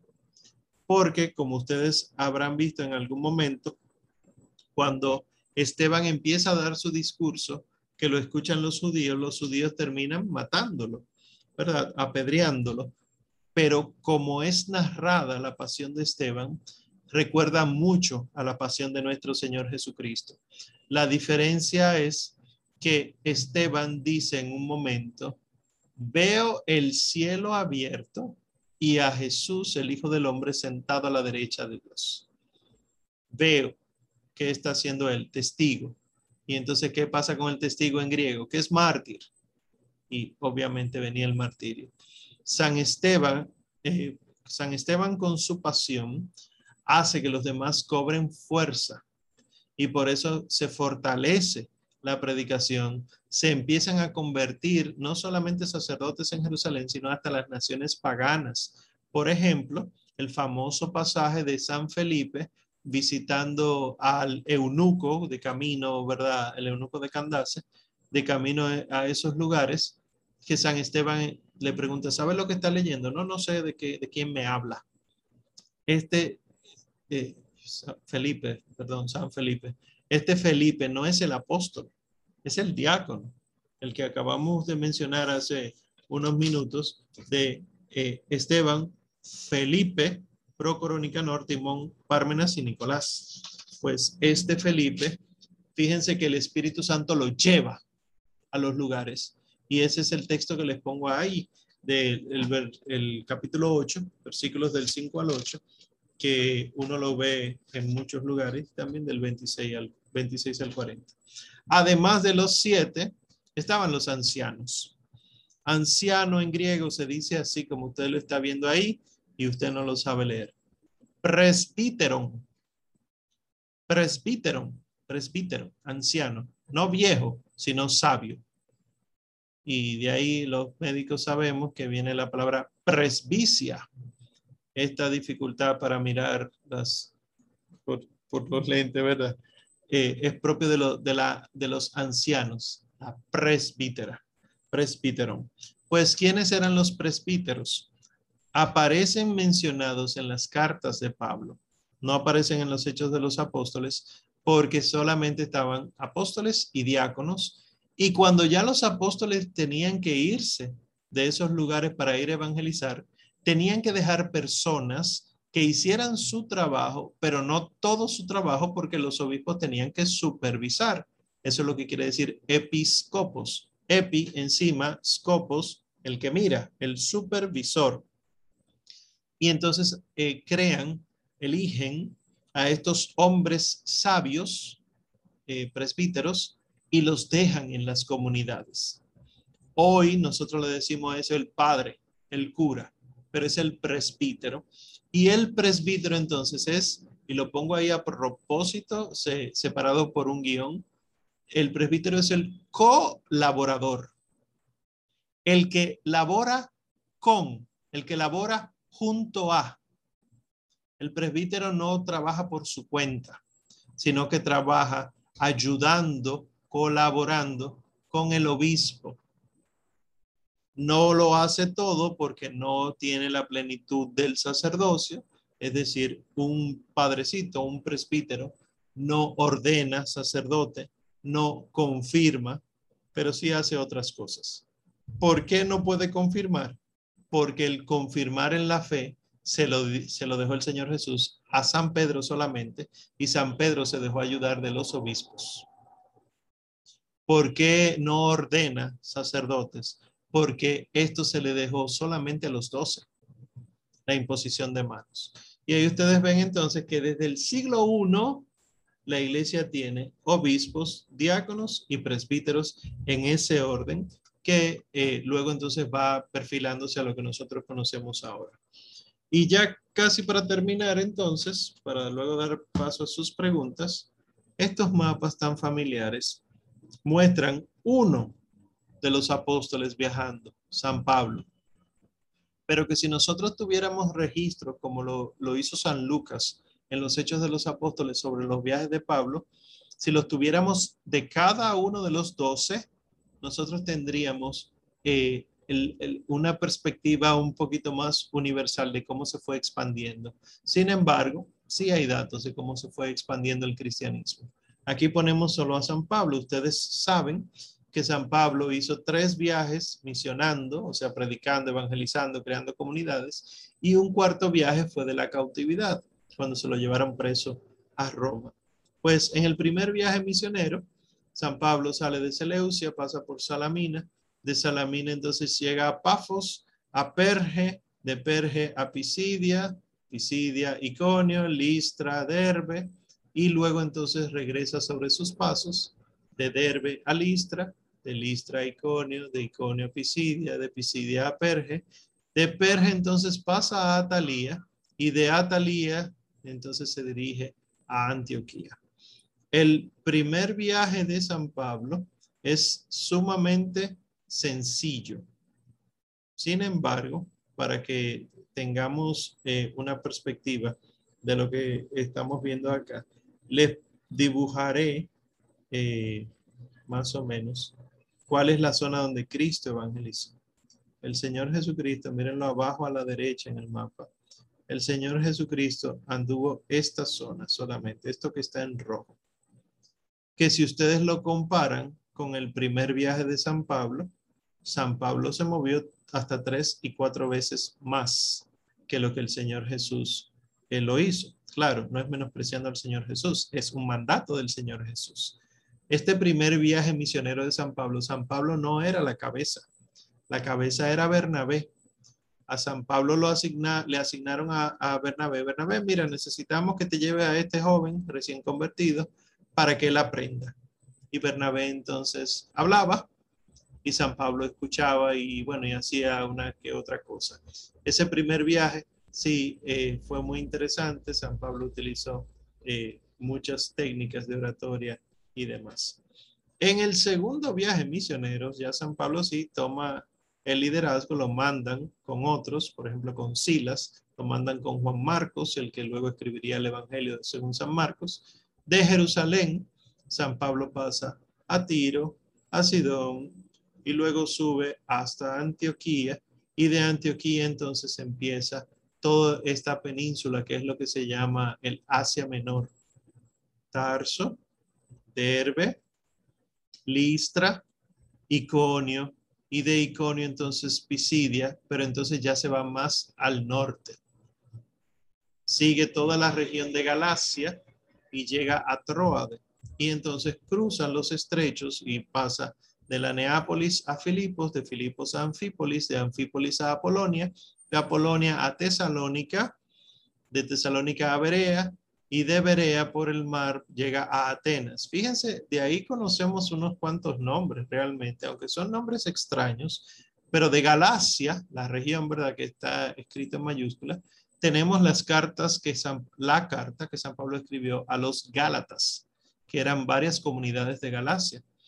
Eh, arriba en el mapa ven Filipos, esa es la carta de los filipenses. Tesalónica, los tesalonicenses. Bueno, pues al cruzar de Atenas, cruza por el estrecho de Corinto y ahí establece comunidad. Cencreas y luego entonces cruza el mar y llega a Éfeso. De Éfeso entonces por mar llega a Rodas y de Rodas entonces cruza el Mediterráneo de vuelta a Tierra Santa, específicamente a Cesarea. En ese mapa del segundo viaje uno se da cuenta de que la evangelización fue aún más lejos. Mire cómo lo que empezó con Cristo y doce, perdón por el ruido, lo que empezó con Cristo y doce hombres esto que estamos viendo lo está haciendo uno solo. Imagínense entonces qué tanto debe ser el fervor de alguien por Cristo como para poder extender aún más. Y ese es, a esperar un momentito que pase esto porque está muy fuerte la situación. Bueno, eh, pues esto es un solo hombre que hace todo esto. ¿Cuánto debe estar convencido de lo que cree? Y el Espíritu Santo, ¿cuánto debe estar moviéndolo para que pueda hacer todo esto? Va creciendo la fe y va creciendo por el testimonio. No son estructuras, son testimonios. Las estructuras acompañan al testimonio. Pues imagínense el tercer viaje. El tercer viaje misionero, ya San Pablo había creado comunidades, ya había escrito cartas, etcétera, pues de Antioquía, Tarso, otra vez la región de Galacia, llega a Éfeso, de Éfeso a Tróade y las comunidades de, del sur de Grecia, Neápolis, Filipos, Anfípolis, Apolonia, Tesalónica, Berea, Atenas, Corinto. Y a diferencia del segundo viaje, en lugar de cruzar el mar, pues él vuelve sobre sus pasos. Corinto, de Atenas pasa a Berea, eh, a Tesalónica, Anfípolis, Apolonia, Filipos, y de la Neápolis llega a Troade y de Troade entonces a Mitilene y de Mitilene entonces llega a Miletos. De Miletos sale hasta Rodas y de Rodas entonces cruza el Mediterráneo y llega a Tiro. Y de Tiro entonces pues baja a Cesarea y a Jerusalén para rendir informes. ¿Por qué San Pablo siempre volvía a Jerusalén? porque Jerusalén es la iglesia madre. Ahí fue que nació la iglesia históricamente. El Señor les dijo a los doce, no salgan de Jerusalén, van a evangelizar aquí y luego las naciones. Entonces, San Pedro estaba en Jerusalén, San Juan estaba en Jerusalén, Santiago estaba en Jerusalén, los otros estaban en Jerusalén. Y San Pablo entonces tenía que ir a rendir informes. Y eso fue lo que se vio con mucha alegría cuando San Pablo en, los viajes anteriores dice, fuimos a tal sitio y la gente nos recibió con tal agrado que muchos se bautizaron. Y entonces los apóstoles dicen, bendito sea Dios, vamos a seguir con esta evangelización. Miren qué tanto ha llegado. Y el último viaje de San Pablo, que es el viaje de la cautividad, sale San Pablo de Jerusalén, Cesarea, llega a Sidón, de Sidón llega a Mira, de donde era San Nicolás de Mira, ¿verdad? San, el llamado Santa Claus, San Nicolás de Bari, eh, pero él era originalmente de Mira. Y eh, llega a Nido, pues puede ser escrito con C o con G. Eh, después de Nido, entonces llega a la Sea, o los puertos, el puerto hermoso, lo dice los Hechos de los Apóstoles. Y de camino a Malta, entonces sobreviene una tempestad y el famoso eh, vamos a naufragar, etcétera. En Malta lo recibe la población con mucho agrado, se convierten. Pasa a Siracusa, ciudad importante de Sicilia, y llega entonces por mar a Pozzuoli, donde ya está en la península itálica, y de Pozzuoli por tierra, pues llega a Roma. Miren entonces cómo por cautiverio el Evangelio llega a Roma solo con Pablo, ¿eh? ya Pedro estaba evangelizando en Roma. Ellos, según los relatos, ellos se encontraron en Roma.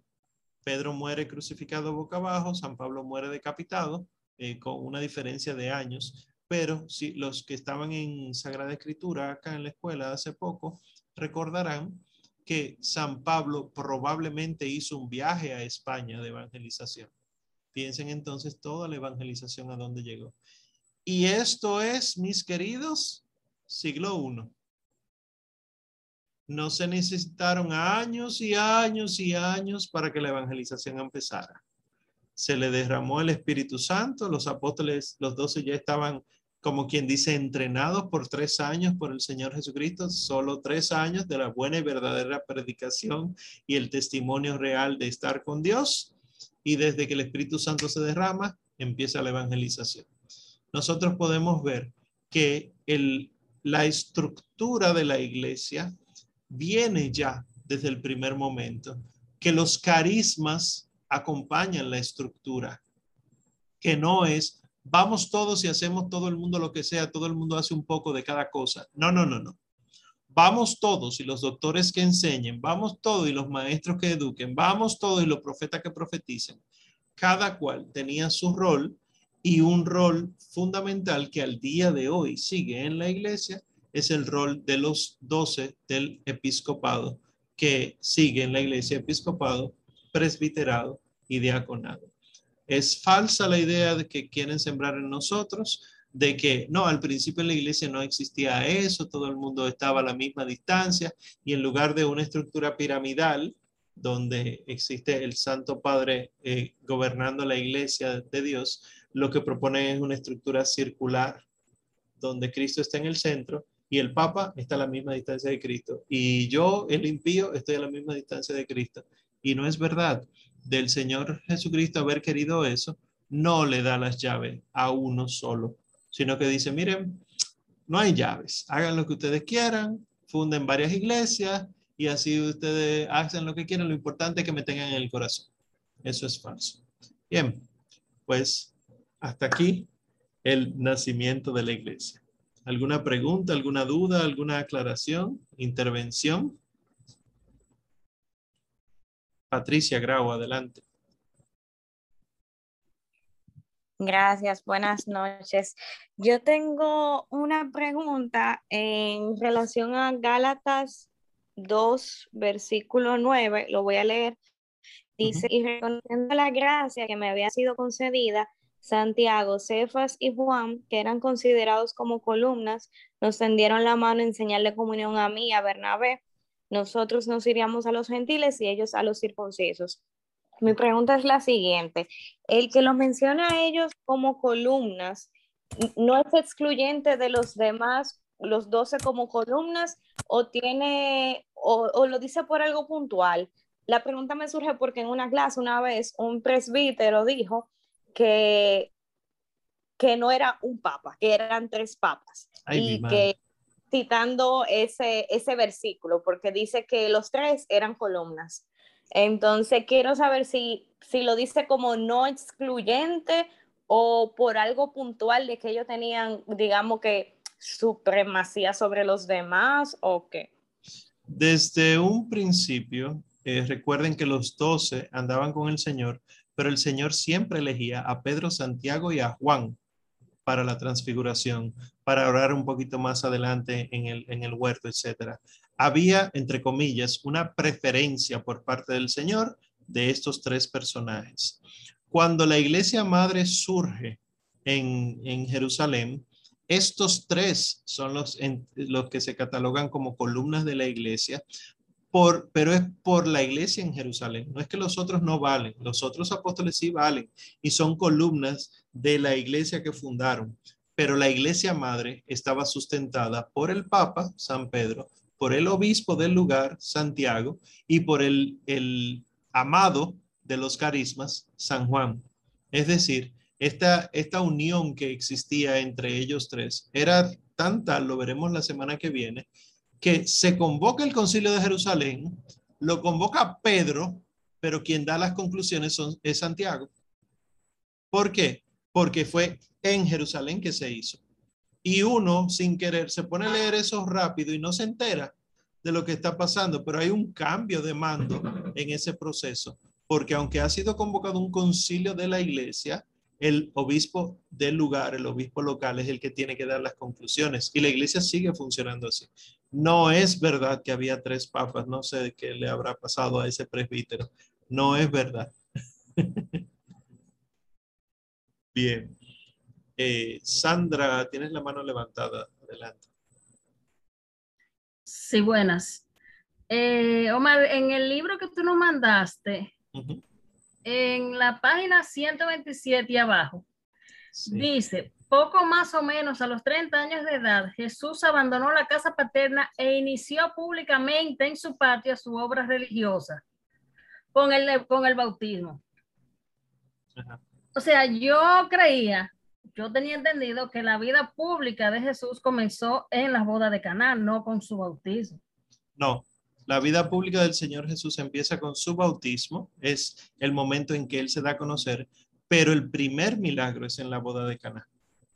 Fíjate que en el relato de las bodas de Caná, capítulo 2 del Evangelio de Juan, ya dice, y estaban también invitados Jesús con sus discípulos, ya él tenía discípulos.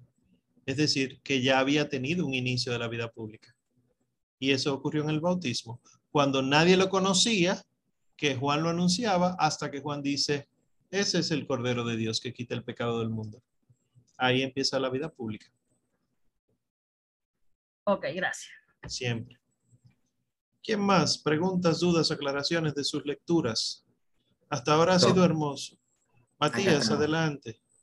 Eh, bueno, antes que nada te agradezco porque fue increíble. O sea, mi cerebro hizo así, como decimos los argentinos, me voló la cabeza. Tengo 8 millones. Espero que la subas porque esto es para escucharlo constantemente. Mira lo que te digo. Claro que sí. Eh, bueno, la primera duda es, eh, la palabra entonces testigo es similar o similar a decir mártir. Sí, en la iglesia sí. Eh, y en cuanto, la palabra mártir significa como alguien que hace un sacrificio, o sea, si yo me sacrifico por vos en nombre tuyo, eso sería como un mártir, alguien que muere en nombre de alguien. Sí, pero exclusivamente en el nombre de Dios, de la fe, del amor, ¿verdad? Sí. Ah, bien, o sea que solamente, o sea, yo no puedo morir en nombre de otra persona y considerarme mártir soy mártir cuando muero en nombre de Dios. Nombre de Dios, que puede ser por otra persona. Por ejemplo, puedo morir yo para que otro viva y lleve su vida de santidad. Eso hacían los mercenarios, que se quedaban ellos cautivos para que los otros salieran libres. Eso es martirio. Ah, bien. Eh, después, eh, ¿y qué, cuál era el significado de la palabra iglesia? Había dicho reunión de, y ahí justo no lo escribí. Reunión de los hombres convocados por Dios. Yo prefiero decirlo así porque la definición más sencilla es reunión en el nombre de Dios, pero no es en el nombre de Él, es que Dios llama. No es que tú y yo nos pusimos de acuerdo, en el nombre de Dios vamos a reunirnos. Eso no es iglesia, sino que Dios tiene que llamar a cada uno y al reunirnos es iglesia. Ah, perfecto. Eh, bueno, tengo tres dudas más y te las quiero decir rápido así. Después, cuando vos mencionás eh, que Juan escuchó los latidos de Jesús en la panza de María, ¿no? ¿Vos estás hablando de Juan el discípulo o yo entendí cualquier cosa? No, estaba hablando de Juan el apóstol, pero fue cuando en la última cena eh, Juan se recuesta sobre el pecho del Señor Jesús para preguntarle algo. Y la tradición siempre ha enseñado que escuchó los latidos del Señor. Ah, entendí cualquiera, perdón. Yo me parecía raro, digo, pero ¿cuántos años tiene Juan? Claro. Eh, y después, las últimas dos, cuando vos mencionabas, esto creo que fue bien a lo, primero de la clase, la, parábola de la viña, ¿no? Eh, o sea, es como, me, cuesta entender, más allá ahora de, que lo uniste con el Nuevo Testamento y el Viejo Testamento, el sacrificio de Dios y por qué eligió esa manera. Eh, pero entonces quiere decir como que morir de esa manera, crucificado así tal cual fue, es como fue planeado de por sí. O sea, no fue azaroso de que lo o sea, estaba todo, tenía que ser así, prácticamente. Así es, así es. Esos son de los misterios que nos cuesta aceptar. Tenía que ser así. ¿Por qué? Porque la caída ocurrió, el pecado original ocurre al comer de un fruto de un árbol. Por lo tanto, si Cristo es el fruto bueno, Él tiene que colgar de un árbol para que podamos nosotros comerlo. Entonces tiene que haber una cruz, tiene que ser crucificado, tiene que ser maltratado, tiene que brotar de Él agua que limpie y sangre que salve. Nos cuesta, ¿verdad? Porque uno dice, pero ¿por qué esta forma? Pero eso fue eh, planeado por Dios desde toda la eternidad para nuestra salvación. O sea, y de ahí viene también entonces la importancia de la Eucaristía, o sea, porque es el sacrificio que Jesús da para que lo podamos incorporar. Claro que sí. Y por eso el mismo Señor dice, el que no come mi carne ni bebe mi sangre, ese no se salva. Solo el que come mi ah. carne y bebe mi sangre se salva. Ese es el capítulo 6 del Evangelio de Juan. Ah. Sí. Perfecto. Bien, excelente. Gracias, Matías. Seguimos con las manos levantadas. Eh, veo a el secretario tiene la mano levantada. Ángel, adelante. Todo en orden. Buenas noches. Yo quería hacer una pregunta de una parte que me llamó la atención. Sí. Que decía al principio de la lectura que el niño creció y de, en Egipto, ¿verdad? Y luego se mudaron para Nazaret, pero que la paz de esta aldea creció sin frecuentar ninguna escuela rabínica. Eh, me llamó un poquito la atención porque uno como que pensaba, por lo menos piensa, que, perdón, Walquiria me está escribiendo, es que... Está quedando grabado esto. ¿eh? Yo sé, yo sé que, la niñez era como una niñez judía estándar, ¿verdad? Entonces me llamó como la atención de que no, no frecuentaba la, escuela rabínica. Yo pensaba que era como algo eh, regular, cotidiano. No, las escuelas rabínicas empiezan en los niños de 12 años, ¿verdad? A partir de ahí, ahí es que se hace el bar mitzvah, que es hijo de la ley. Y el ser hijo de la ley implica conocer la ley. ¿Qué pasa? Que cuando el Señor Jesús eh, con la Sagrada Familia, ¿verdad? Sus santos padres se fueron a Egipto. Allá en Egipto no habían escuelas rabínicas. Sin embargo, lo que cuenta la tradición es que por la presencia de Cristo allá se fueron derrumbando todos los ídolos de Egipto. O sea que era necesaria la presencia de Cristo. Y luego entonces pasaría a Nazaret con una infancia eh, bien eh, bien tranquila, poco llamativa, hasta que lo iban a llevar para hacer su bar mitzvah. ¿Qué pasa? Que no lo llevaron. Él se quedó y a los 12 años lo encontraron ahí. Y no era que a él le estaban enseñando, sino que le estaba enseñando a los demás. Eso sí es importante. Él sí eh, tuvo que haber estudiado, lo que pasa es que no hay relatos de eso, pero él tuvo que haber estudiado en alguna escuela rabínica, pero no hay relatos de eso. Eh, de todos modos, su Madre Santísima sabía todo lo que había que saber sobre estas santas cosas y San José ni se diga. O sea que no hay una mejor escuela más que rabínica que la Sagrada Familia de Nazaret. Bien. muchas gracias. Siempre. Perla, tienes la mano levantada. Adelante. Buenas noches. Buenas noches, sí. Eh, que me quedó una duda cuando hablabas de los pilares que mantenían la primera, esta primera iglesia y creo no escuchar el de la confesión. Eh, mencionaste otros, pero ese no. Entonces me surge la duda de si es que surge después y en ese momento no estaba o cómo es la cosa. Los, los sacramentos los instituye nuestro Señor Jesucristo. Es decir, los siete sacramentos fueron, fue él que los instituyó. Lo único que el, lo que dicen los hechos de los apóstoles no es citando los siete sacramentos en, ese sumario que hace Lucas, sino que, eh, diría Benedicto XVI, se resumiría en conceptos griegos. Eh, la fracción del pan sí es eh, reconocible, es la Eucaristía, pero dice que persistían en las oraciones las oraciones se convierten en liturgia, la liturgia, la liturgia, el servicio a los necesitados, la diaconía. Es decir, que sí había eh, confesiones, sí había eh, confirmaciones, porque si tú te pones a leer los hechos de los apóstoles, tú descubres que sí están haciendo esto, que sí eh, hablan sus pecados y que el Señor derrama el Espíritu Santo sobre ellos, que sí se le imponen las manos y viene el Espíritu Santo. Esta es la confirmación. O sea que estos cuatro pilares no son los pilares de los sacramentos, sino los pilares sobre lo que está establecida la iglesia como la liturgia, la doctrina que se enseña, la vida que ha de vivirse y la oración en comunidad. O sea, tener las cosas en común, que es propio del cristianismo. Está bien, gracias. Siempre.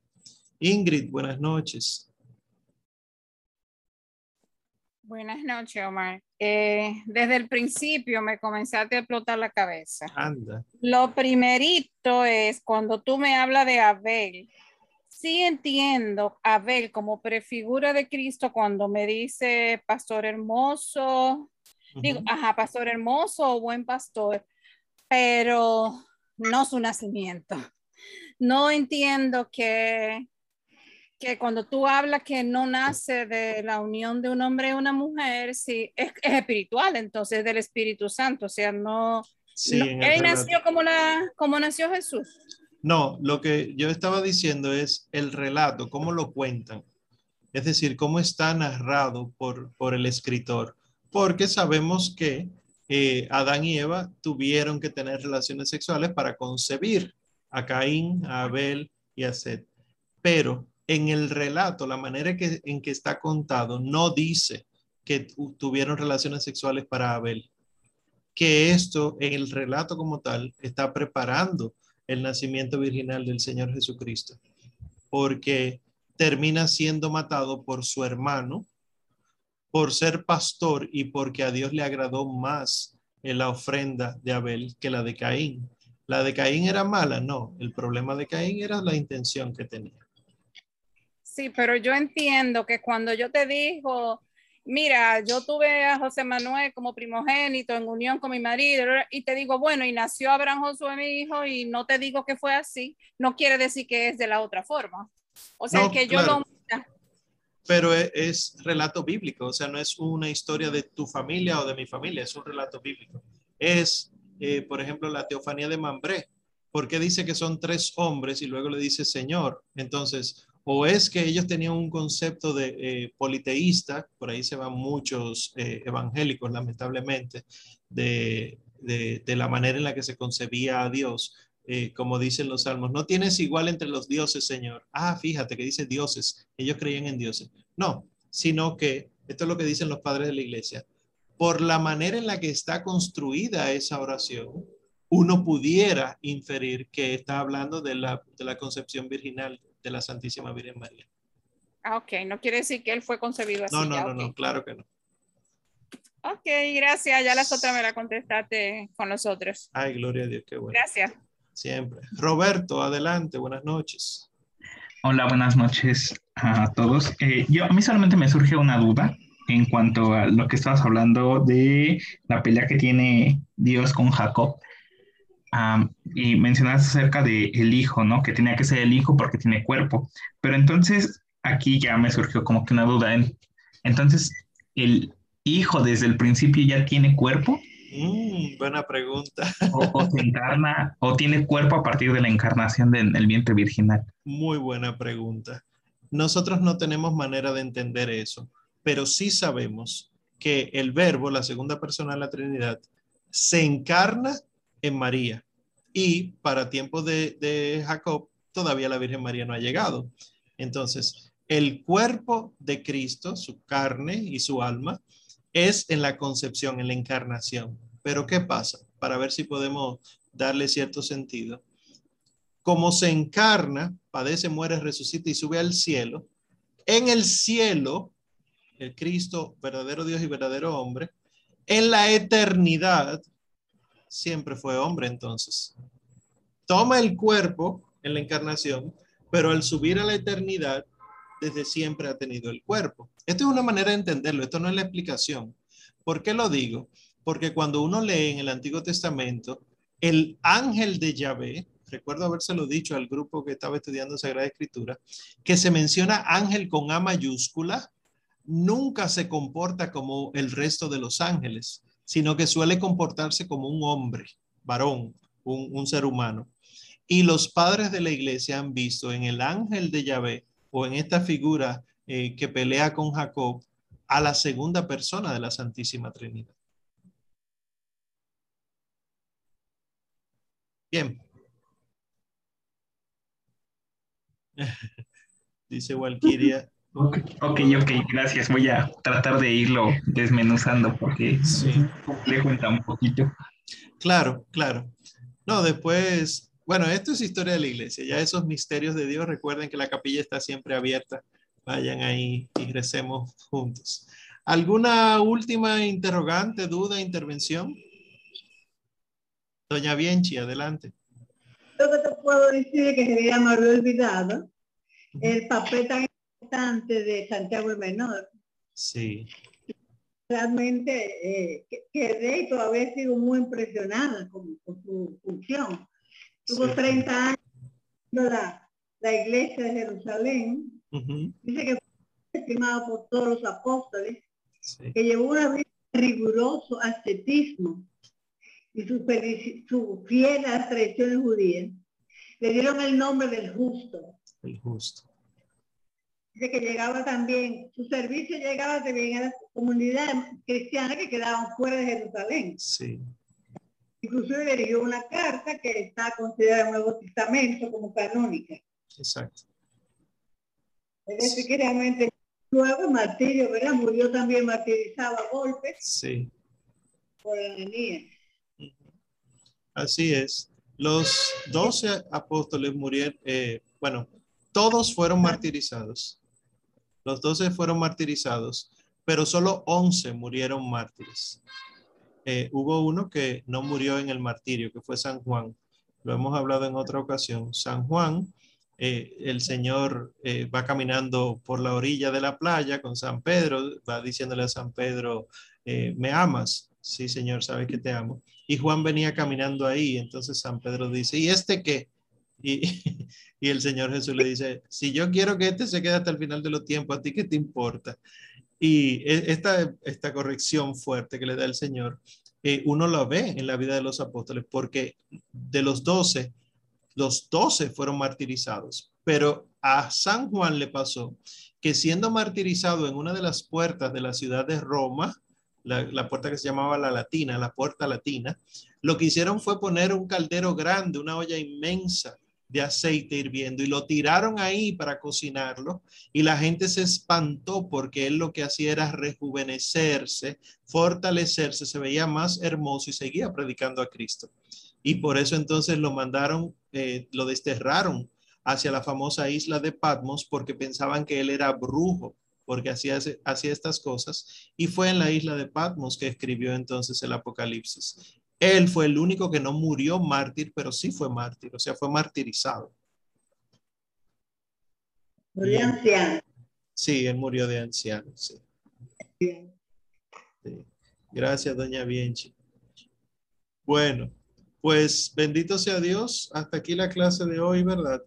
Eh, eh, para la semana que viene, si Dios quiere, uno de los videos que hemos asignado, el primer video del padre Javier Olivera Rabasi, eh, sobre los primeros conflictos y cómo se fueron conciliando. Ustedes sabrán que estamos hablando aquí, ¿verdad?, del concilio de Jerusalén, pero más que solo el concilio de Jerusalén. Porque en la medida que crece, se expande la fe, se encuentran los problemas. Y va a haber gente de todo tipo que dice, no, no, primero hay que ser judío. No, no, no, no importa si hay que ser judío. Si yo quiero ser judío asimilado, todo este desorden, la iglesia tuvo que ir enfrentándolo y luego es lo que se conocen como herejías. Si Dios quiere, eso es lo que vamos a ver la semana que viene. ¿Está bien? Pues ya saben que los que no están en el chat pueden pertenecer al chat. Ya les pusimos el número ahí. Las, los audios estamos subiéndolo a Spotify y otras plataformas de audio. Pueden buscarlo en los links que se han enviado. Y recuerden que pueden realizar sus pagos por las maneras que les resulten más cómodas.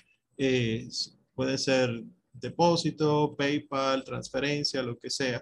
Y si pueden colaborar aún más con que su pago mejor para entonces así eh, los que están becados acá pues puedan seguir aquí con nosotros. Vamos pues a concluir entonces. Se, se acaba el mes de la Biblia y nosotros aprovechando todo esto en el nombre del Padre y del Hijo y del Espíritu Santo. Amén. Gracias, Señor por esta oportunidad. Permítenos profundizar mucho en el origen de la iglesia, que podamos nosotros saber que nacimos de tu corazón, que nacimos de tu costado abierto, que aprendamos a amarte tanto, tanto, tanto, Señor, que podamos ser reflejo tuyo, que podamos ser destello tuyo, que podamos ser un, un espejo de justicia aquí en la tierra y Madre Santísima, Señora buena, hermosa flor del hermoso jardín de Dios, huerto cerrado, a ti te pedimos, hermosa Señora, que nos enseñes a ser iglesia, que nos enseñes a tener tanta fe y a cumplir con tantas obras que los demás no puedan decirnos que Cristo no vive, sino que por nuestras obras los demás digan, Dios vive y míralo ahí trabajando en uno de sus hijos.